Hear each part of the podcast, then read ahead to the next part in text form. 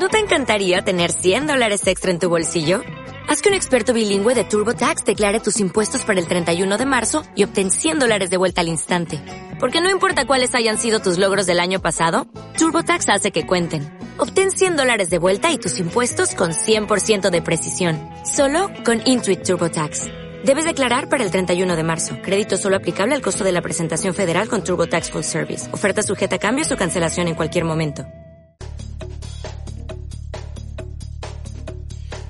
9 y un minuto de la mañana, ¿qué tal señores? Sean bienvenidos a este tiempo de radio en esta jornada de viernes 17 de febrero del año 2023. Vamos a ir poco a poco analizando la actualidad. Eh, saludamos a Mar Arnaiz, buenos días.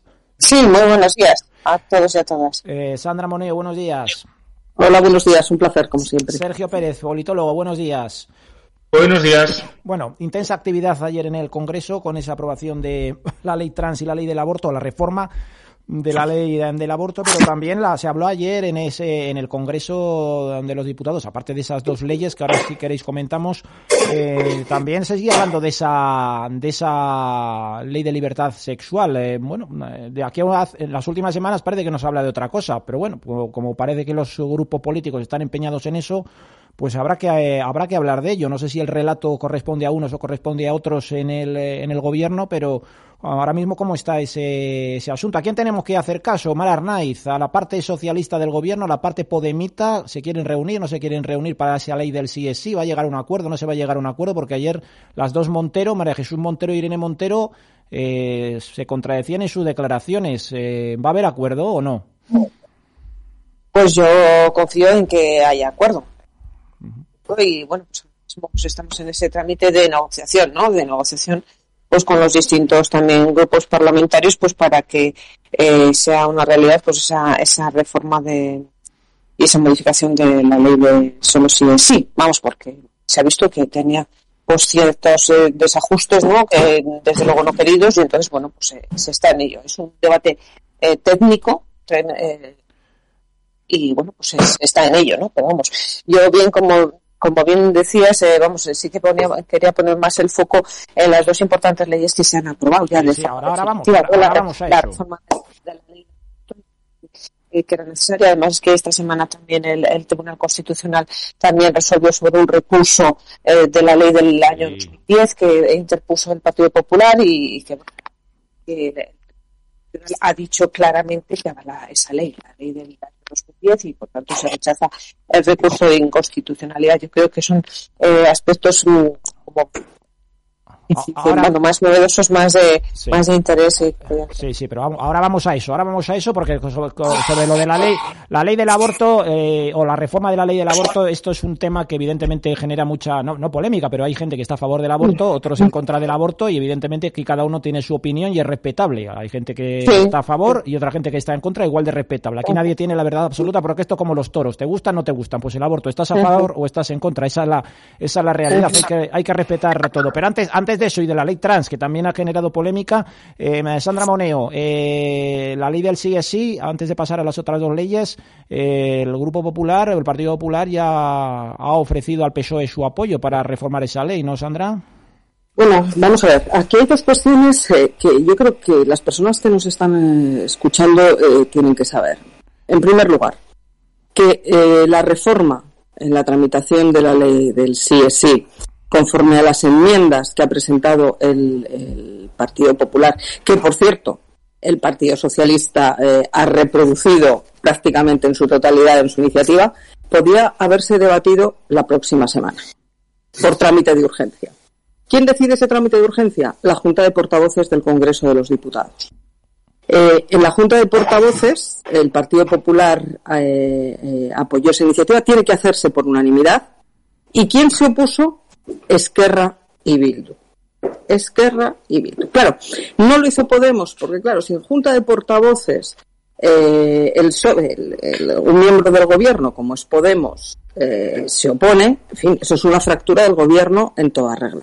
Pero ¿qué hacen? Cogen de la mano a Esquerra, cogen de la mano a Bildu y dicen oponeros porque eh, no queremos que se tramite porque estamos negociando, no estamos negociando, o más bien no queremos, no queremos cambiar. Esa es la realidad. Entonces, Eh, lo que tienen que eh, entender las personas que en estos momentos nos escuchan es que cuando han salido o pues se han visto más beneficiados más de 500 agresores sexuales desde la aprobación de la ley, sí es sí, el gobierno o una parte del gobierno se niega a reformar la ley. Y aquí el Partido Socialista tiene que tomar cartas en el asunto. Es decir, no se puede mirar hacia otro lado. Si el Partido Socialista ha decidido que esa ley evidentemente no está cumpliendo los objetivos para los que en su día, en teoría, y siguiendo, y desde luego contradiciendo todos los informes eh, que decían que esta ley eh, iba a producir los efectos que ha producido, es decir, un beneficio en las penas eh, de agresores sexuales, incluso hasta llegar a escarcelarlos, que esa es, la realidad, se puede cambiar ya, se debe cambiar ya, porque desgraciadamente las agresiones sexuales se producen todos los días. Mientras esta ley siga en vigente, los agresores sexuales se están beneficiando, se están beneficiando ellas. Y a mí me gustaría que el Partido Socialista de una vez por todas tomarte, tomase cartas en el asunto. Que dejase de mirar a los jueces, que dejase de decir que esto es una mala interpretación de la ley bueno, realmente cuando ellos han presentado su iniciativa con toda la reforma de la ley, con enmiendas, como decía, muy similares a las que ha presentado el Partido Popular, ya están reconociendo implícitamente que efectivamente la ley, la ley no funciona.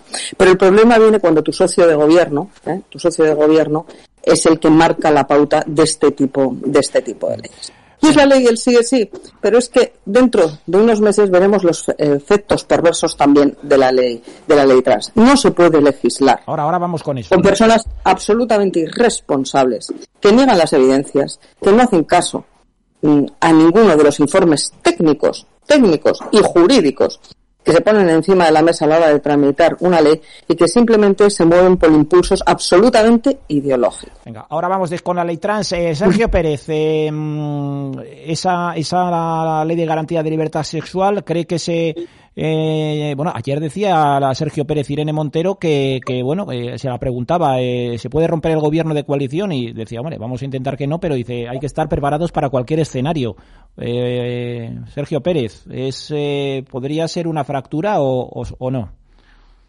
Sí, claro, es la ley, además, eh, la bandera de Podemos en este gobierno de coalición, ¿no? Es el gran logro eh, para ellos, es la ley que han defendido, es la ley que ahora es ley del solo sí es sí, pero que era la ley Montero. Entonces, eh, efectivamente, si hay una reforma unilateral, por decirlo de alguna manera, porque no va a ser unilateral, espero, y será con el acuerdo de otros grupos parlamentarios, puede suponer una ruptura de gobierno o, si no es una ruptura de gobierno, una ruptura con los socios de apoyo parlamentario y, por lo tanto, implicar que no haya más legislación que salga adelante, eh, más allá de la que ya está pactada para, para salir, como puede ser la LOSU, que ya que se debate en el Senado, creo que la semana que viene.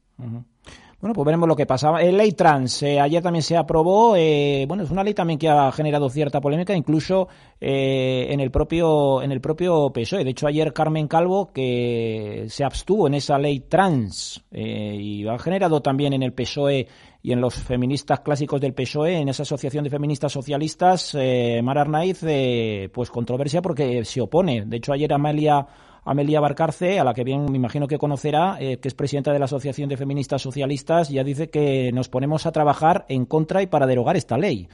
Eh, hay, división en el, bueno, de hecho, no es que la, pregunto, hay división, entonces, no, Mar, en ese PSOE, en esa ley tras, ¿no? Porque Carmen Calvo vota, se abstiene, eh, feministas clásicas socialistas no, lo, no están a favor, polémica, ¿no? ¿O no? Bueno, hay, polémica y distintos puntos de, vista, eh, pero vamos, lo que sí que te quiero comentar, eh, os quiero comentar es que la mayoría eh, del Partido Socialista, la, mayoría de las mujeres feministas del Partido Socialista estamos a favor de esta ley trans, que la ley trans no es otra no es otra cosa que bueno, pues una ley que aporta derechos y en suma pues más democracia a nuestro país, que cada persona pues pueda vivir su sexualidad con plena libertad eh, y, y, es lo que garantiza la ley, ¿no? Garantiza la igualdad real y efectiva de, de los derechos del colectivo LGTBI, de las personas trans, así como de sus familias, porque, bueno, pues son derechos humanos para el disfrute de una, vida en, en, digna como, como todos los demás. Lo que no puede pasar es que un España es un país tolerante y no puede permitir pues que un 42% de las personas de LGTBI se sientan discriminadas el 8% hayan sido atacadas, eh, agredidas y que la mitad de los menores LGTBI pues sufran acoso escolar. Por tanto, esta, esta ley viene a corregir esto. O sea, eh, España eh, es un país tolerante y, desde luego, además es que las leyes trans, hay, esta es una ley estatal, pero existen leyes trans en comunidades autónomas. La primera fue en Euskadi en el año 2012, en Andalucía fue en el año 2014. Por cierto, en, el año 2014 que estaba gobernando el Partido Socialista y el, y el Partido eh, Popular votó afirmativamente de esta ley. Curioso, ¿no? O sea, entonces sí, ya ahora, ya ahora no. Lo que está bien claro es que eh, los oyentes lo, vamos, eh, lo conocen perfectamente, es que con el Partido Socialista siempre hay avances en igualdad y todos los avances que ha habido en esta democracia sobre igualdad tienen sello socialista. En cambio, con el PP siempre ha habido retrocesos y porque siempre han puesto recurso de inconstitucionalidad. Pusieron recurso de inconstitucional de, la ley de igualdad, de la ley del aborto, de la ley de matrimonios eh, igualitarios. Se opusieron, quiero recordar, pues, eh, a, pues, a, la ley de divorcio, a la ley del aborto. O sea, eh, históricamente se han opuesto a todo, pero luego no.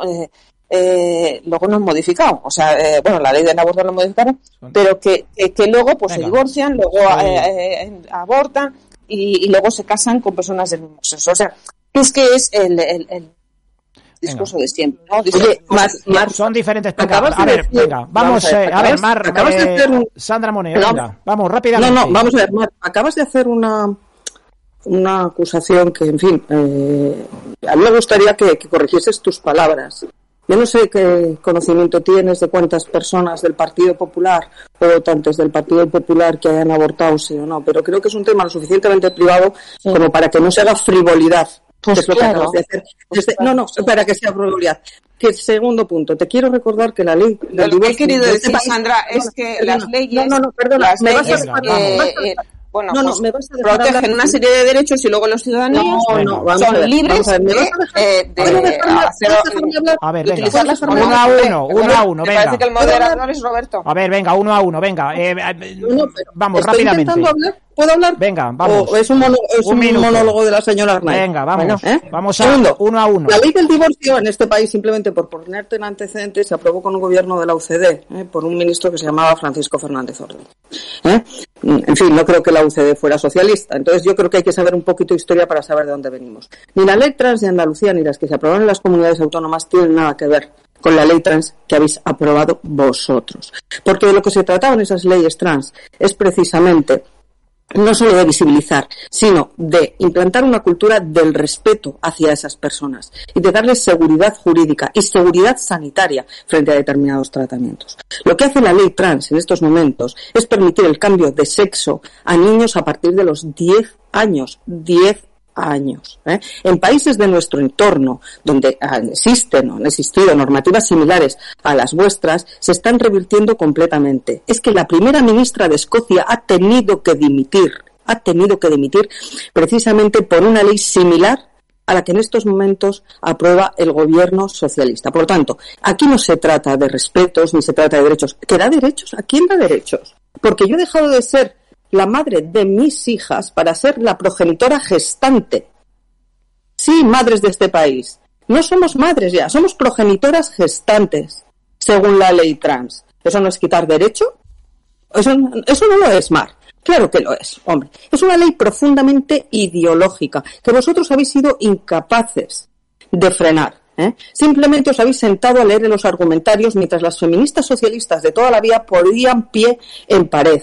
¿Eh? ¿O por qué no habéis preguntado a las mujeres eh, temis ¿eh? o a mujeres progresistas a qué se debe ayer la abstención de Carmen eh, Calvo? Porque yo he hablado con muchas de ellas desde hace mucho tiempo, cuando se empezó a tramitar la ley trans. Esto no tiene nada que ver con derechos. Esto tiene que ver con una locura a la que nos ha sometido y nos está sometiendo Podemos con el aplauso del Partido Socialista y con el aplauso de Pedro Sánchez para seguir conservando el poder. Y las consecuencias van a ser terribles. Y va a ocurrir exactamente lo mismo que con la ley del sí es sí, que algunas van a ser absolutamente irreversibles. Tú sabes que en Estados Unidos, ¿eh? en muchos estados donde había leyes eh, similares, hay en estos momentos demandas millonarias contra los padres y contra el propio sistema ¿eh? y contra los propios estados, precisamente porque menores han revertido su sexo y en estos momentos las consecuencias son irreparables y están demandando al Estado. Pero vamos a ver, pero no podéis mirar alrededor, no podéis analizar la política internacional, no podéis frenar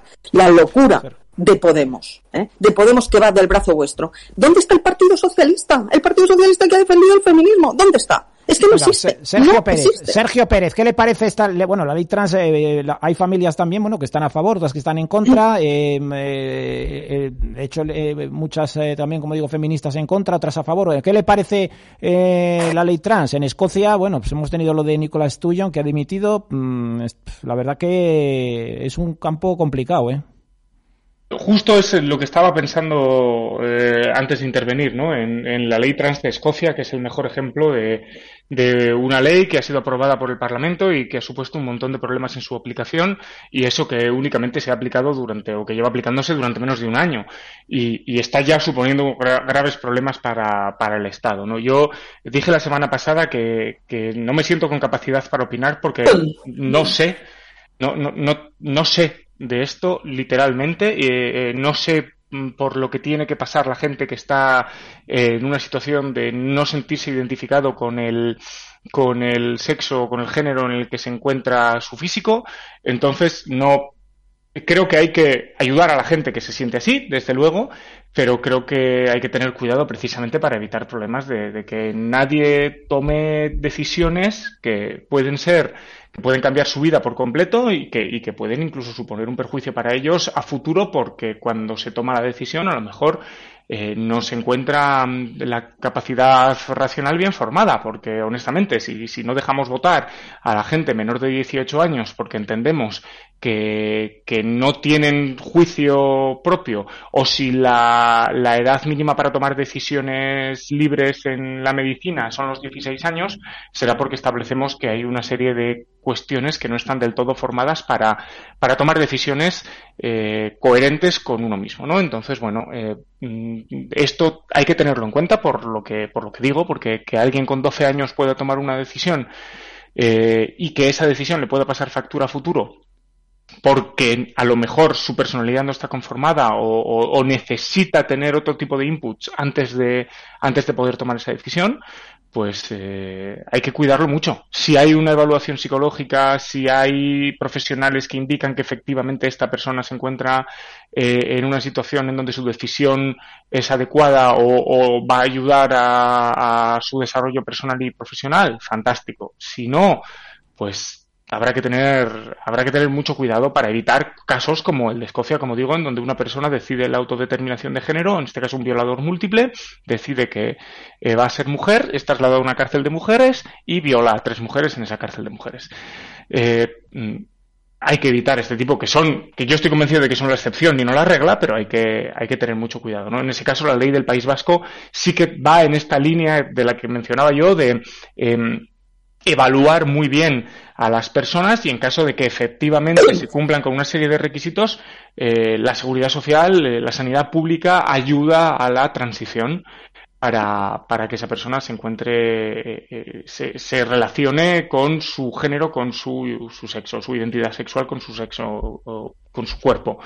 Mientras tanto, hay que coger con muchas pinzas y, y, creo que hay que tener mucho cuidado porque eso sí, hay, hay muchísimos movimientos feministas que está en contra o por lo menos dudoso de esta ley y, hay que ver eso, hay que ver todas las aristas que pueden salir, sobre todo ya desde una perspectiva más política, teniendo en cuenta que todas las leyes que ha promulgado Podemos pues tienen unos errores bastante importantes en su en su redacción y han conllevado grandes modificaciones, ¿no? Como fue la primera ley orgánica de universidades del ministro Castells, ahora la nueva de Subirats, eh, la ley del solo sí es sí, de la que estábamos hablando antes, o ahora la ley trans, pues esperemos que efectivamente no haya fallas que puedan provocar problemas sociales graves.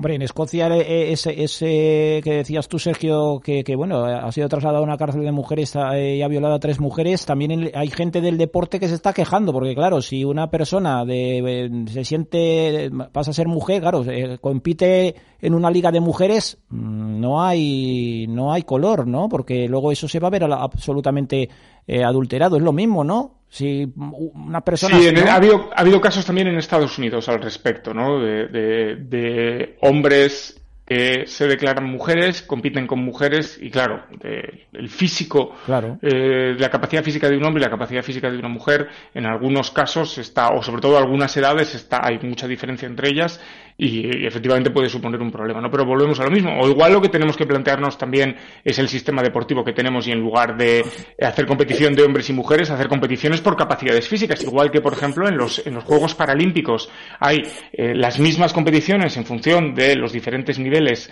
eh, de, posibilidades de las personas en realizarlos en un tiempo concreto eh, o de las diferentes discapacidades que tiene la gente, lo, inhabilitados que están para, para desarrollar la, la actividad deportiva, pues a lo mejor tenemos que movernos hacia eso y, tener a mujeres y hombres compitiendo juntos, pero en base a una serie de criterios como eh, el conteo de testosterona, la capacidad física, la fortaleza física, igual que en el boxeo, por ejemplo, no compite un peso pluma con un, con un peso pesado, ¿no? Eh, y esto no sería mejor, eh, evidentemente, con algún informe psicológico. Esta ley ya no tiene ya ningún tipo de modificación, es decir, no se va a poder acudir a informes psicológicos, por ejemplo, una chica, un chico de, de 12 años o de 13 o de 14, eh, y a su padre le va a tener que les va a tener que comentar esta historia o no. En esta, eh, eh, si quiere, si quiere, pues eso, dar ese paso que, puede ser luego em, un paso en falso, eh, ¿A los padres se lo tiene que comentar según esta ley o no? ¿Tiene que ir algún psicólogo? Pregunto. A, a, partir de los 16 años creo que para poder cambiar, solicitar el cambio de sexo en el registro civil, eh, no hace falta ni informe médico ni informe psicológico. Con, ir, con que una persona mayor de 16 años acuda al registro civil puede hacerlo eh, y ya está. no tiene, además, cambiar el sexo en el registro civil no va a implicar tener que someterse a un proceso médico. Simplemente se puede hacer eh, cambiando, vamos, eh, a, través, entiendo, de un formulario, ¿no? Luego, entre los 16 y 14 años sí que tendrán que estar eh, acompañados de sus padres o tutores legales y entre los 14 y los 12 años van a necesitar una autorización judicial. Los 10, ahora se ha rebajado a, ah, se ha rebajado a los 10. O sea que aquí... Se ha rebajado a los 10. la cuestión es... Mm, Vamos a ver, ¿qué, eh, eh, qué escenario, eh, y, sin negar, y sin negar la realidad, sin negar la evidencia, que puede haber casos, por supuesto, que necesitamos un sistema sanitario que acometa bueno, las actuaciones que sean precisas, necesarias, por supuesto. Que esos menores necesitan todo el apoyo psicológico, por supuesto. Es decir, totalmente. Que tenemos además que trasladar a la sociedad el espíritu de, respeto eh, que, impera, que tiene que imperar una sociedad como la nuestra en el siglo XXI, eh, por supuesto. Ahora, a partir de los 10 años, mm, yo eh, me cuesta mucho creer, me cuesta mucho creer que un niño puede tener una niña, puede tener la madurez suficiente como para plantearse a los 10 años un cambio de sexo. Un cambio. Cambian, cambian de nombre es cambiar de nombre. esa es la realidad. Bueno, cambian, cambian de nombre. De nombre. cambiar, de cambian de nombre. Y cambiar de nombre en el registro. No, perdona, y es el inicio de un proceso hacia el cambio, hacia el cambio de sexo. ¿Sí? Bueno, eso no, pero puede, no, puede ser, puede ser solamente cambiar de nombre en el registro civil, nada más para que en sus y es el inicio, para que en sus documentos, en su DNI y en todos sus documentos ponga el nombre que desea que, que, y es el, el, sexo que que él vive. Pero un niño con a ver, un niño, un niño, a ver, vamos a, a ver, vamos a aclarar esto, vamos a aclarar no, esto. Eso no es nada obligatorio. Un niño, a ver, no, pero ¿por qué? O sea, vamos a vamos no es eso, no es, no es el cambio de sexo y el, vamos a vamos a aclarar esto. O, o, someterte a un proceso de hormonación. Es que eso antes se consideraba, las personas trans antes se consideraban personas enfermas era obligatorio eh, someterse ah, a una hormonación durante dos años y, a un examen psicológico para hacer el cambio en el registro civil. Ahora eso ha desaparecido, ahora eso no es necesario, ya no es obligatorio una, eh, una persona que, que, ha nacido hombre y se sienta mujer, el que se tenga que someter a un proceso de hormonación no es obligatorio y tampoco es obligatorio el pasar ningún examen psicológico. Es decir, que eh, las personas trans dejan de ser consideradas enfermas, ¿eh? enfermas.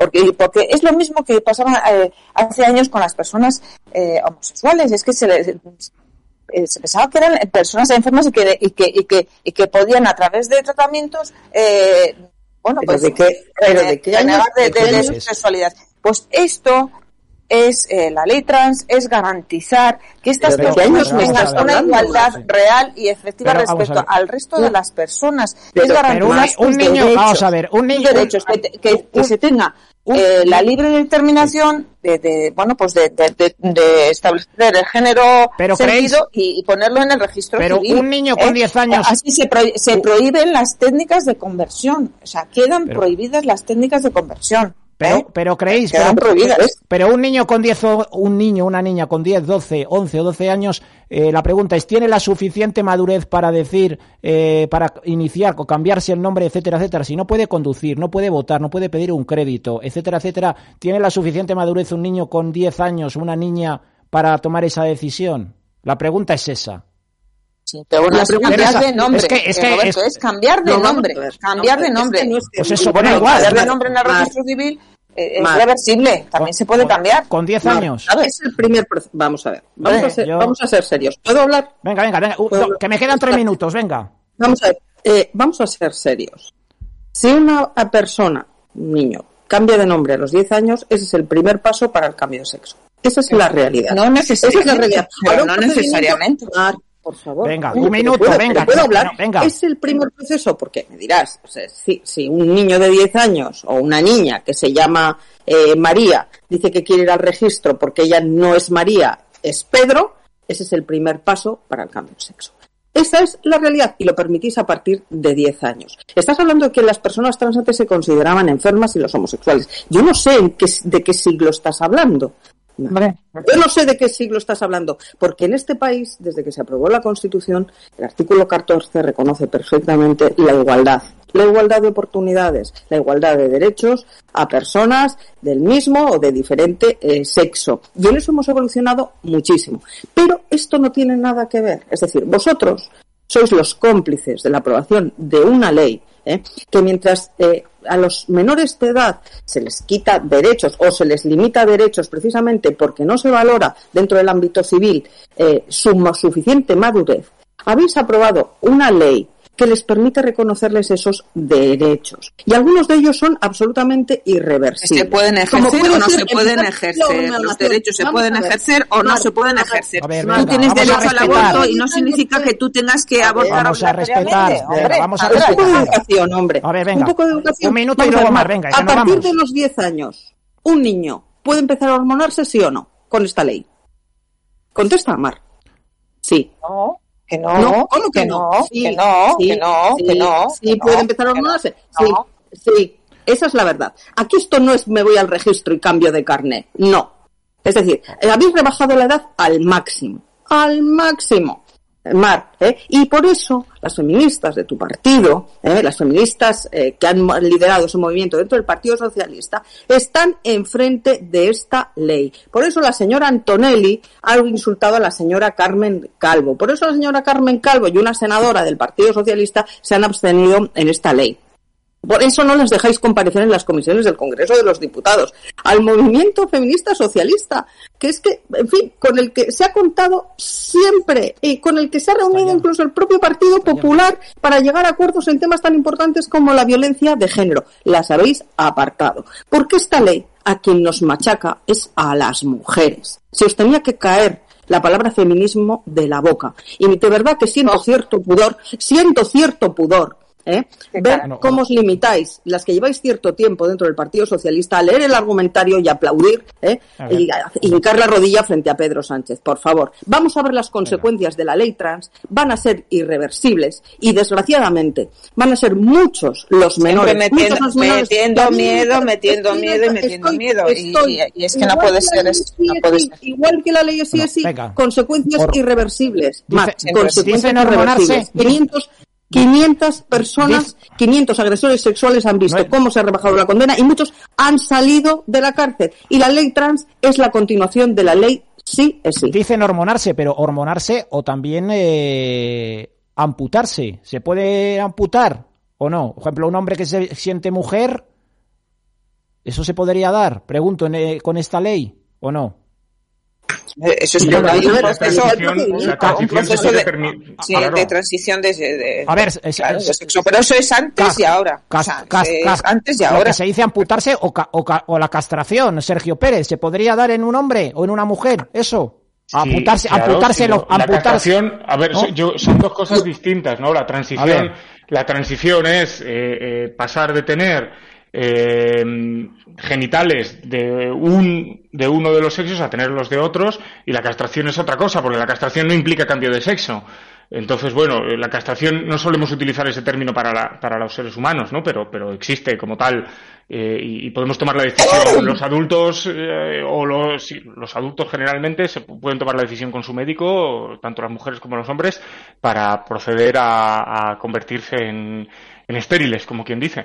Pero, pero la ley trans eh, creo que creo no lo sé como decía yo es que no sé mucho de esta ley no pero yo creo que no garantiza o sea no no obliga al cambio de sexo médico.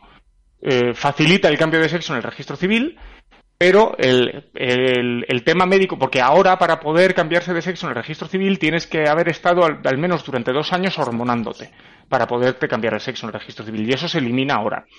Eh, yo creo que ahora la parte médica sigue estando vigente con la que estaba en la, la que está en la actualidad, que es que efectivamente eh, si eres No. un menor de 16 años tienes que seguir teniendo el consentimiento paterno para iniciar un, un tratamiento de este estilo, ¿no?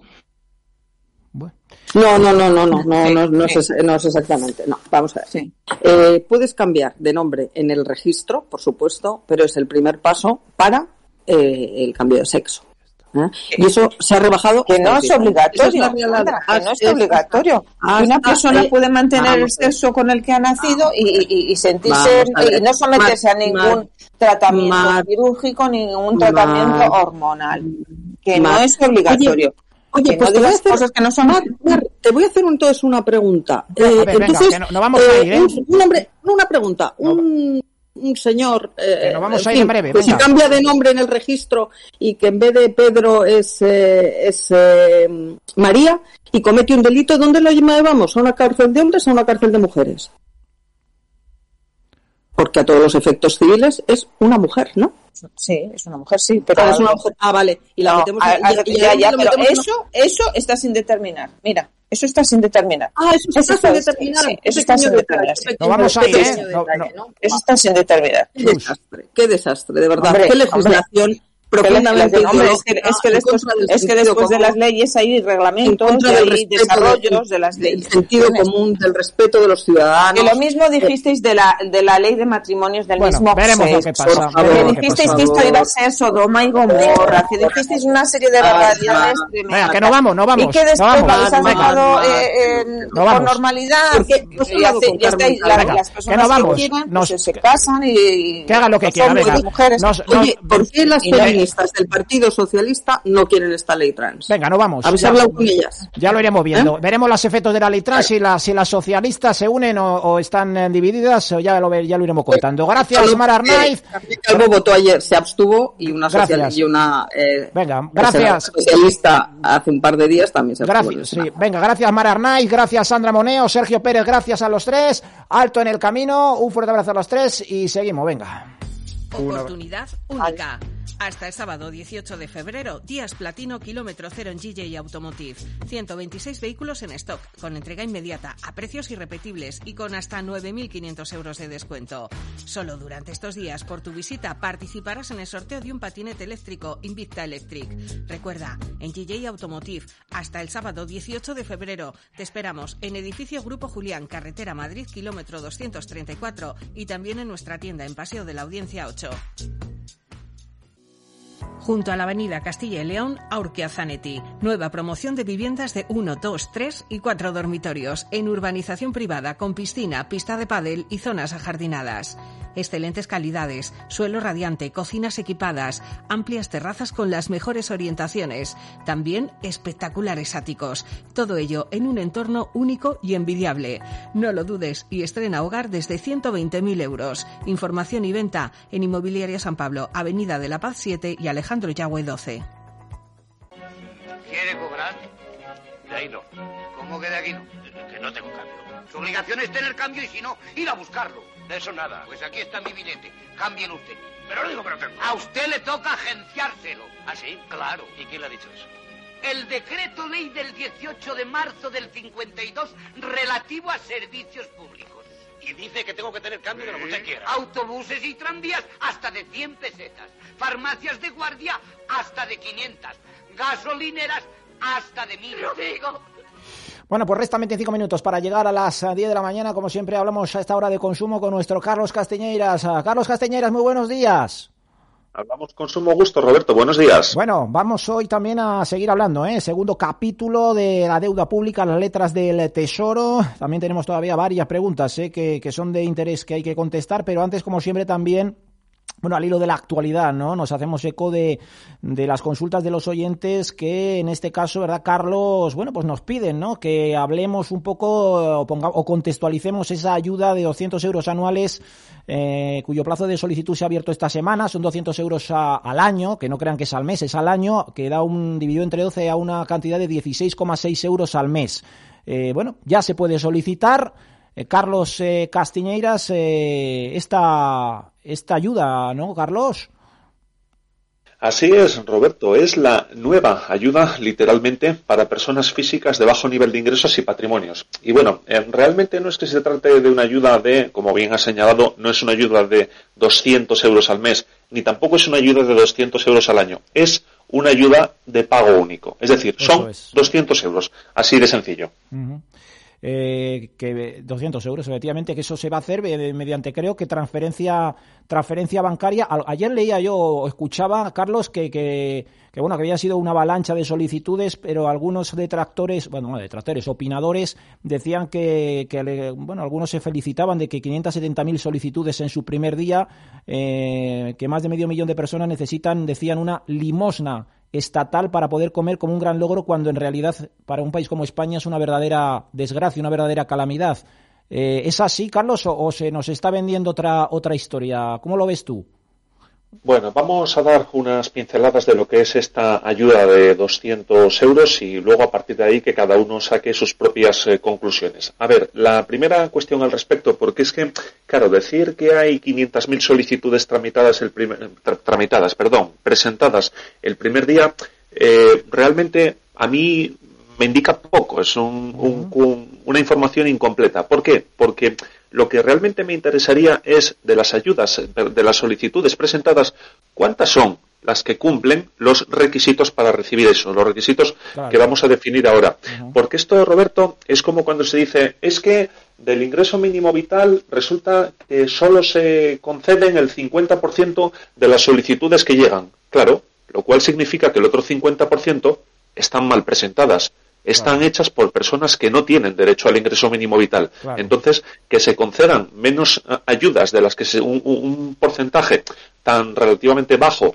de ayudas respecto a lo que se solicita no significa que se estén haciendo las cosas mal por parte de la administración, sino de que nosotros estamos haciendo las cosas mal cuando las solicitamos. Entonces, como nos han pedido los oyentes, pues bueno, dar un pequeño resumen de esta nueva ayuda, vamos a ir por partes. Lo primero, Roberto, y esto es importante, es que los requisitos económicos que vamos a dar no son por persona, ni tampoco son siquiera por unidad familiar, y esto es importante, son por unidad de convivencia, para entendernos por hogar, ¿de acuerdo? Entonces, no tiene que superar los límites que vamos a decir no una persona o no el matrimonio, sino todas las personas, la suma de todas las personas que vivan en casa.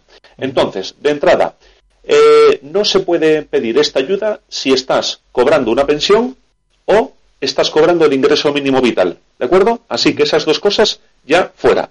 ¿Qué significa esto? Que hay que o estar trabajando o estar en paro, cobrando el paro. ¿De acuerdo? Pero de otra manera, si no, no se puede. Segundo filtro de renta. ¿De cuánto tiene que ser el volumen de ingresos por, recordemos, por hogar, ¿de acuerdo? Por unidad de, de convivencia. 27.000 euros al año. Entonces, quien el año pasado ingresara el hogar en el que entraran más de 27.000 euros ya no tiene derecho a esta ayuda. Y luego además hay que seguir aplicando filtros.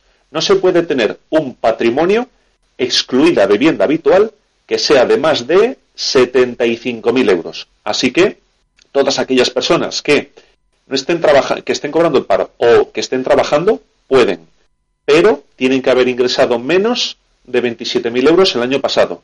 Y además, quitando la vivienda, la primera vivienda que puedan tener en propiedad, además no pueden tener o más de 75.000 euros en el banco o propiedades por más de ese importe, o las dos cosas, es decir, dinero y propiedades que sumen más de 75.000 euros. Entonces, realmente, Roberto, lo importante no es si ayer 500.000 personas solicitaron esto. Lo importante es, de ahí, cuántas son las que cumplen realmente los requisitos.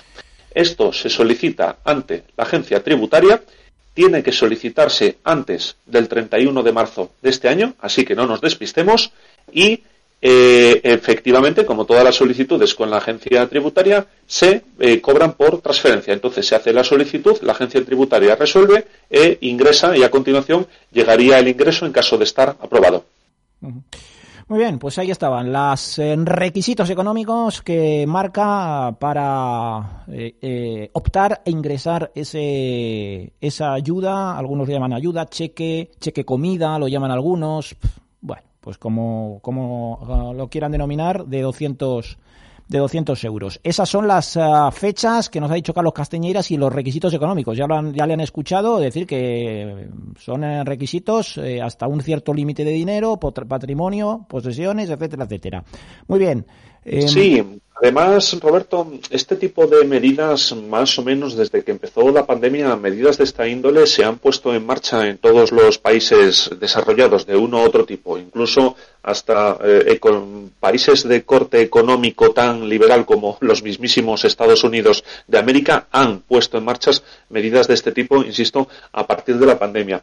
Eh, tenemos que entender que este tipo de medidas son lo que en economía se llaman medidas keynesianas que eh, esto, esta palabra tiene su nombre en un economista que fue John Maynard Keynes, que este economista, eh, que es uno de los grandes economistas de la historia y de la economía moderna, eh, lo que definió es que, desde el punto de vista de este señor, el papel del Estado cuando la economía es bollante y las cosas tiran por sí mismas, tiene que ser el plegar velas, mientras que, precisamente, eh, cuando los ciclos económicos no son tan favorables para la iniciativa privada, es precisamente el Estado el que tiene que asumir de motor de la economía y tirar por ella.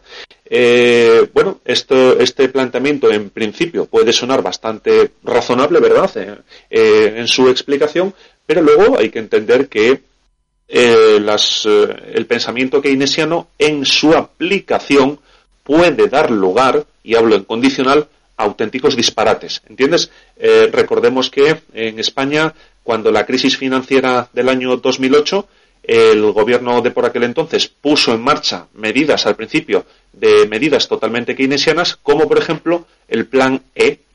¿Te acuerdas del plan E, Roberto? 50.000 millones de euros ya no voy a decir volatilizados, sino sublimados. La sublimación, recordemos que es cuando eh, pasa, se pasa directamente de estado sólido a gaseoso, ¿eh? de, de, tanta energía que se le mete. Bueno, pues sublimados, 50.000 millones de euros que se dieron a los ayuntamientos para proyectos disparatados la mayor parte de las veces, ¿verdad? Entonces, como decimos, el keynesianismo, cuidado que llevado mal, mal aplicado, pues puede lugar a auténticos disparates. No estoy diciendo que dar una ayuda, una paga de 200 euros lo sea, pero sí que en España sabemos algo de quemar dinero con, con políticas keynesianas. Con políticas keynesianas y esto algunos economistas también dicen que esto es un absoluto, absoluto, lo que decía Carlos, eh, barbaridad por aquello de que esto va a generar una deuda también importante una deuda también importante en, en España, porque dicen, claro, eh, esta ayuda al final sale de, del dinero del Estado. ¿Y, y, cuánto lleva recaudado este gobierno? Eh, 40.000 millones, 30.000 millones. Eh, ¿Qué se está haciendo? Igual no sería mejor bajar a, otro tipo de medidas, ¿verdad, Carlos? Como, algunos decían, deflactar el IRPF. Hombre, lo de los alimentos, que el otro día te preguntaba y el otro día la preguntaban a, la vicepresidenta económica, Nadia Calviño, eh, ¿usted dónde compra, en qué supermercado compra? Porque el común de los mortales va a hacer la compra, las naranjas, la fruta, el pescado y está por las nubes, la inflación interanual del 15 y pico. Y claro, Calviño, pues es que mm, dudo, ¿verdad, Carlos? Eh, como decíamos el otro día, que Calviño vaya a hacer la compra al supermercado que vamos tú y yo, ¿no? Hay que entender, Roberto, que los problemas complejos no pueden tener soluciones sencillas, ¿verdad? No va en su naturaleza. Entonces, bueno, pues hay que entender que al final la economía de un país, al final, es la suma de las economías de las familias que componen el país. Sí. Y ya no solo de las economías que componen, de las familias que componemos el país, sino de las empresas que hay en el país, ¿no? Claro. Entonces, realmente, esto es un gran volante de inercia donde se dan muchas sumas de muchos tipos de fuerzas distintos, ¿no? Y entonces es complejo. Eh, hombre, sí que la historia nos va demostrando y la experiencia nos va demostrando con el tiempo las cosas que tienden a funcionar y las cosas que no, ¿verdad? Eh, por ejemplo, cuando se, el primer economista que habló sobre lo que en España conocemos como el ingreso mínimo vital, que es una renta básica universal, este economista lo que planteó en sus orígenes era que eh, toda persona, por el mero hecho de ser ciudadano de un Estado, recibiera todos los meses una asignación económica. ¿Cuál era la finalidad de la renta básica universal? Primero, el mm, asegurar que toda persona puede vivir en unas condiciones de mínima dignidad gracias a esa asignación económica. Pero es que el planteamiento económico que dio este economista para encajar el sentido económico de la medida era que si se diera una renta básica universal a todo el mundo, eso iría acompañado de suprimir todas las subvenciones, todo, Claro. ¿de acuerdo? De manera que las cuentas de este señor era toda la burocracia que se ahorraría al suprimir todas las subvenciones y sobre todo toda la corrupción asociada que habría a ello. Entonces, como digo, bueno, oye, si se analiza el planteamiento en sí mismo, puede no resultar precisamente disparatado, ¿verdad? Ahora bien, en España se ha aplicado la renta básica universal bajo el nombre de ingreso mínimo vital, ya sabemos, hemos hablado de esto en esta emisora en su momento, eh, todas las personas en función de los ingresos que tengan ¿eh? y de su situación, pues tienen derecho a un ingreso que ahora mismo está en los 450, 470 euros mensuales, ¿de acuerdo? Ahora bien, la cuestión es ingreso mínimo vital y además estamos dando el bono social en la electricidad, que es un dinero que sale de las facturas de toda la electricidad, estamos dando el bono social térmico, que es un dinero que sale de los presupuestos. Es decir, Claro. se han mantenido todo el resto de ayudas y subvenciones o incluso, como vemos, se están incrementando, ¿no? Pero claro, yo me pregunto, precisamente, si la finalidad del ingreso mínimo vital es asegurar que todo el mundo, con independencia de que su situación sea muy mala, pueda tener que llevar una vida digna, ¿por qué siguen siendo necesarias el resto de ayudas? Entonces eso demuestra que quizás el ingreso mínimo vital como tal no está cumpliendo su finalidad, porque de cumplirla el resto de ayudas no existirían. Sí, la verdad que así así es y también claro y luego y, ahora vamos con porque claro estamos extendiendo con esto pero es que es que es al hilo de la hilo de la actualidad eh, eh, claro ayudas ayudas que y luego dicen algunos economistas claro es que papá Estado verdad Carlos como hemos hablado también muchas veces aquí eh, la vaca ya eh, ¿Verdad, Carlos? Muchas veces ya no da más leche. Papá Estado, pues bueno, es papá Estado, ¿no? Eh, cubre hasta donde llega, cubre los servicios que cubre, pero ya muchas veces, ¿verdad, Carlos? Eh, papá Estado no. La vaca ya no da más leche, ¿no? Bien, como hoy vamos a hablar de la deuda pública y de cómo invertir en deuda pública, pues podremos profundizar en ciertos datos de, de macroeconomía, ¿no? Pero bueno, al final todo esto subyace sobre una cosa evidente, pero que a lo mejor no está de más que nos recordemos puntualmente, que es que, por propia definición, el Estado no nos mantiene a nosotros. Nosotros somos quienes mantenemos al Estado. Claro. No puede ser de otra manera. Claro, efectivamente, así, así es. Venga, pues vamos con, eh, con eh, que nos quedan 10 minutos, pero vamos con, con ava- avanzando eh, en este segundo capítulo de invertir en deuda pública, las letras del eh, Tesoro. Recordemos que la semana pasada ya habíamos, eh, bueno, pues un poco puesto las bases, ¿no, Carlos, de, de lo que era esta, este concepto. Nos habíamos quedado en la deuda pública, en quién puede, ¿no? O quién compra esa deuda esa deuda pública recuerden que el Banco de España bueno pues eh, había también eh, bueno registrado verdad lo que comentábamos el otro día gente que había ido a comprar deuda pública y demás. Eh, quién compra deuda deuda pública Carlos Pues es eh, sencillo, Roberto, en deuda pública la compra toda aquella persona o entidad, banco, quien sea, persona física o jurídica, nos da igual, pero la compra toda aquella persona que esté interesada en comprarla. Entonces puede comprar tanto en la misma subasta de deuda pública, puede concurrir cualquiera de nuestros oyentes comprando letras del Tesoro en la subasta que explicaremos cómo funciona, como eh, el mismo Banco Santander, que está comprando deuda pública española, está invirtiendo en deuda pública extranjera eh, española o cualquier fondo de inversión internacional que compra deuda pública española para su portfolio de inversión. Así que inversor en deuda pública puede ser cualquiera, así de sencillo. Eh, importe, claro, mucha gente se puede estar preguntando, ¿verdad, Carlos? El importe, ¿cuánto dinero, cuánto coste me puede puedo yo invertir o se puede invertir en, letras del eh, tesoro? Eh, si hay algún límite, mm, mucho, poco. A la gente que le puede sobrar el dinero, que no hay mucha, o igual sí, puede comprar esto. ¿Cuánto es el máximo y el mínimo, Carlos? Pues mira, Roberto, el mínimo son mil euros. Es lo mínimo para concurrir a una subasta de deuda pública española. Así que cualquier persona que quiera invertir a partir de mil euros puede hacerlo perfectamente. Y el máximo, pues el máximo es todo lo que pueda pedir el Estado, ¿de acuerdo? Así que ahí hasta donde llegue la capacidad de cada uno. Pero el mínimo, mil euros. Las letras del Tesoro en comparación a un banco, eh, también eh, se puede preguntar la gente, eh, ¿son seguras? ¿Hay un riesgo a la hora de, de esas letras del Tesoro, Carlos? Si lo comparamos con el producto más equivalente que nos ofrece un banco, que es un plazo fijo, una imposición a plazo fijo, las letras del Tesoro no es solo que sean tan seguras como cualquier plazo fijo que nos ofrezca el más solvente de los bancos, es que son más seguras todavía. ¿Por qué? Por una cuestión muy sencilla, Roberto. Porque eh, aunque incluso cuando en un momento coyuntural eh, al banco le pueda ir fantásticamente bien, pero a la economía del país en general le pueda ir rematadamente mal, siempre tendrá una calificación de deuda superior, una calificación crediticia superior, el Estado por encima de los bancos. ¿Por qué? Por un motivo muy sencillo. Porque el Estado tiene la facultad, tendría la facultad de confiscar los beneficios del banco llegado el caso. Es decir, el Estado podría llegar a decir al banco, me vas a dar todo el dinero que vas a ganar, ¿de acuerdo? Vía impuestos. Entonces, esa capacidad, sin embargo, el, el banco no la tiene. Entonces, por propia definición, siempre la deuda pública de un país siempre es lo más seguro que existe dentro del propio país. Así que sí, seguridad absoluta. Em, entonces, ¿por qué están pagando más intereses eh, que los propios bancos? Se podría también preguntar los, eh, los oyentes, Carlos.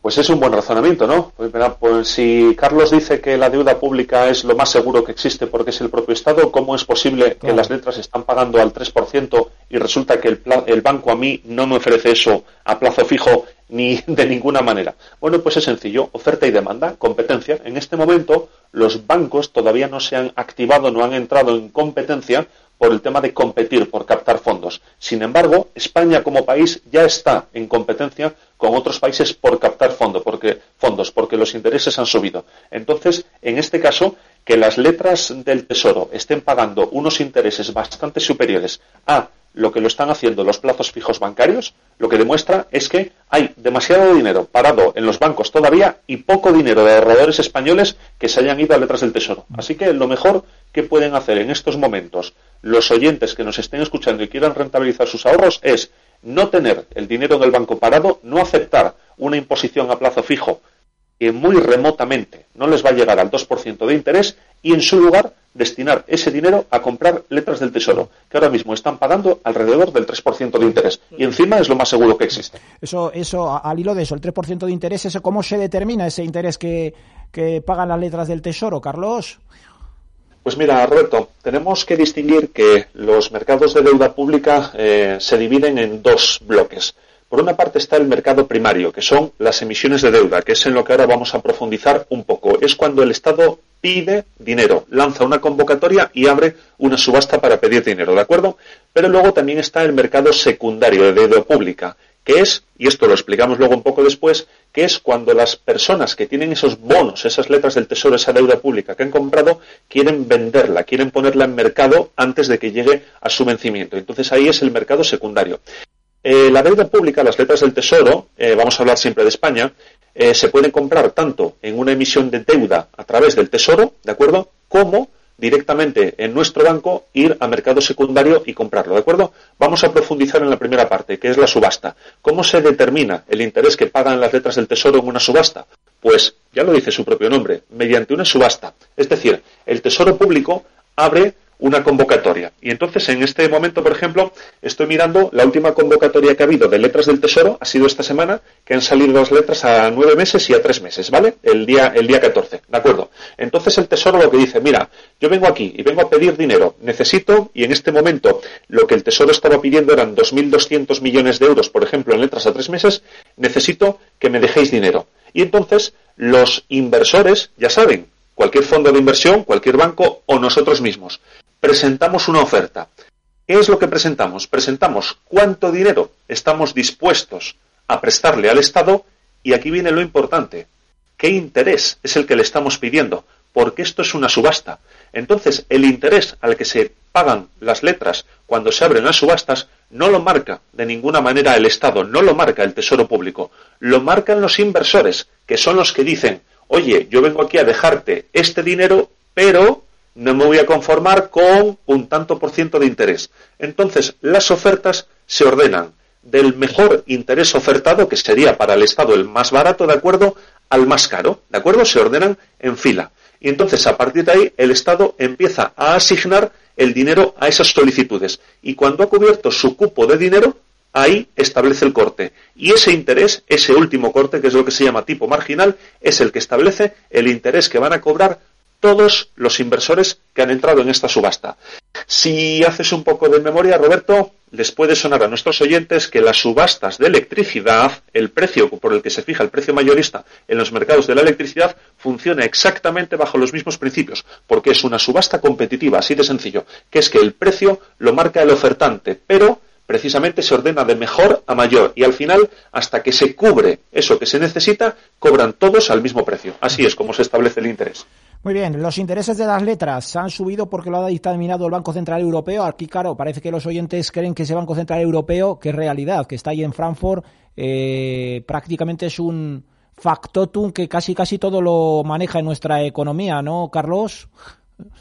Decir que es un gran hermano que todo lo observa en nuestra economía, ¿de acuerdo? Entonces, el, el, Banco Central Europeo lo que puede establecer, ya lo explicamos en el anterior programa, es el tipo de intervención en los mercados de deuda, ¿de acuerdo? Esa facultad sí que la tiene. Entonces, claro que influye en los intereses, pero los precios de las subastas de deuda no eh, los dicta el Banco Central Europeo. Como hemos visto, los dicta el mercado. Otra cosa es que el Banco Central Europeo, y esto fue una práctica que se empezó a coger a partir de la última crisis financiera, pueda él mismo acudir a la subasta financiando directamente a los estados y haciendo bajar el coste, el coste de interés para los estados. Esa facultad sí que la tiene y de hecho se ha puesto en práctica. Lo que pasa es que no hay que abusar de esto porque el Banco Central Europeo, como único emisor del dinero que es, si el Banco Central Europeo se dedicase sistemáticamente a financiar a los estados, sería indirectamente como que los estados tuvieran la máquina de imprimir el dinero. Y